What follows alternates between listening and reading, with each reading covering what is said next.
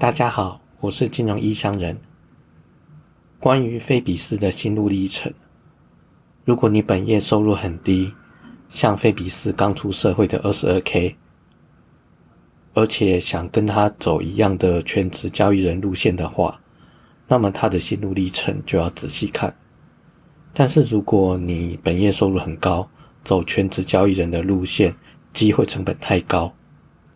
那么他的心路历程当做小说看看就好，而产生现金流这个部分你就直接放掉，专精在增加资产的这个部分就好。关于他心路历程的这些篇幅，我挑几个比较有共鸣的点来讲。一，他在念书的时候玩 FPS 第一人称射击游戏，像是 CS 绝对武力，不止玩的不错，还出书教人玩。他说：“他在当初完全想不到玩 FPS 练出来的直觉反射训练，在日后操盘的时候会成为他成功拼图之一，让他可以快速反射下单。”这让我想起 Steve Jobs 二零零五年在斯坦福大学毕业生演讲时候讲的三个小故事之一。Steve Jobs 说：“当初因为辍学。”得以不用修一些他不想修的学分。当时因为兴趣还有机缘，去修了一门有关文字艺术的课程。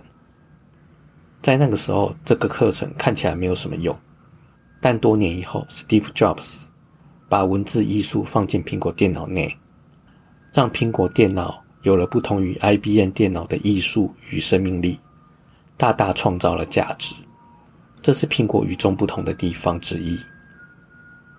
Jobs 在演讲上说：“当他在大学往前看的时候，把点连接起来是不可能的；但是在十年后往后看，才能够连接他们。这也就意味，当下你觉得想做什么，不管有没有用，全力去做，全力去学就对了。日后你才会跟菲比斯一样，发现当初练出来的技能，在未来派得上用场。” Steve Jobs 这段演讲很经典，你现在上网找还找得到中英对照的逐字稿或者是影片，有兴趣的可以上网去找来看。另外，书中提到，其实不止玩 FPS 练到的能力对交易有帮助，他在当营业员的时候，还有长期评估合理价格练出来对价格的敏感度，也对交易有帮助。甚至帮他在零二零六选择权大屠杀的时候，能在几分钟之内赚到五百万。二，远离有负面情绪，而且会影响到你的人。菲比斯举的例子是他情绪管理不佳的父亲，还有某一任情绪管理欠佳的女朋友。大家都知道，有些人就是满满的负面情绪，像是垃圾车一样，碰到人。就往那个人身上倒，搞得大家都不开心，压力满满，各方面表现受到影响。当然，受影响的也包括投资交易。投资交易需要健康的心理，身边只要有一个这种人，那投资绩效肯定大打折扣。更别提菲比斯父亲对他的负面影响了。他父亲的事迹负面到我不愿意打字或在节目中讲出来。有兴趣的人可以自己买书或到书店去翻。总之，请远离充满负面情绪的人，不光是为了投资绩效，也是为了你的好心情还有生活品质。三写投资日志。菲比斯是讲一个他长期亏损却不自知的客户。当他有了一些功力，想要分享给这位客户的时候，就请这位客户到他的公司来，本意是想提升他的绩效，看能不能变成赚钱。可是这位客户看到总亏损一百多万之后，思考了二十来秒，然后就壮士断腕，决定停止下单。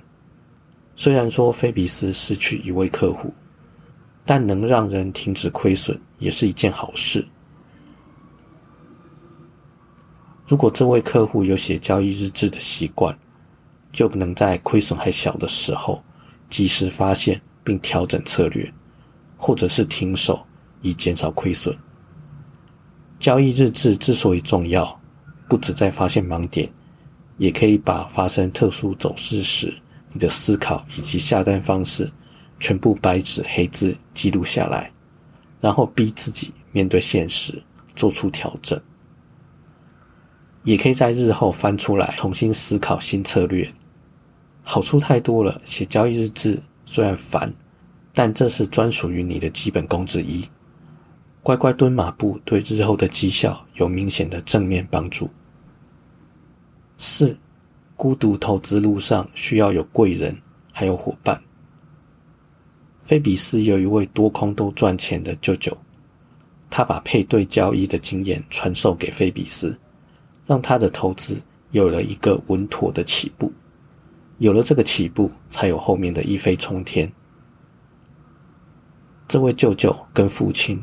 堪称是菲比斯版本的《富爸爸穷爸爸》，两人分别给予截然不同的身教与言教，让菲比斯明确知道自己要走的是富爸爸这条路。关于伙伴，菲比斯举例，一起工作过的 L、七七、当当，还有底王，这些都是投资上的好战友，见贤思齐的对象。几乎所有知名的投资人身边都有能互相砥砺、求取进步的战友。当一个专业投资人是孤独的，面对的只有市场。如果你想要全心投入投资交易，却没有足够的自制力还有动力鞭策自己的话，那么找一些能力与你相当或者是更胜一筹的伙伴。这样能够彼此切磋，互相督促，提升自己不落人后的决心，能帮助你走得更长远。就如同巴菲特跟蒙格一样。当然，要挑选正面思考、愿意互相分享的伙伴才行。以上四点是《费氏思考艺术》当中心路历程我比较有共鸣的地方，还是会建议大家买书来看。也许你对菲比斯投资心路历程的其他文字会有感触。好了，我是金融异乡人，今天就先到这边，拜拜。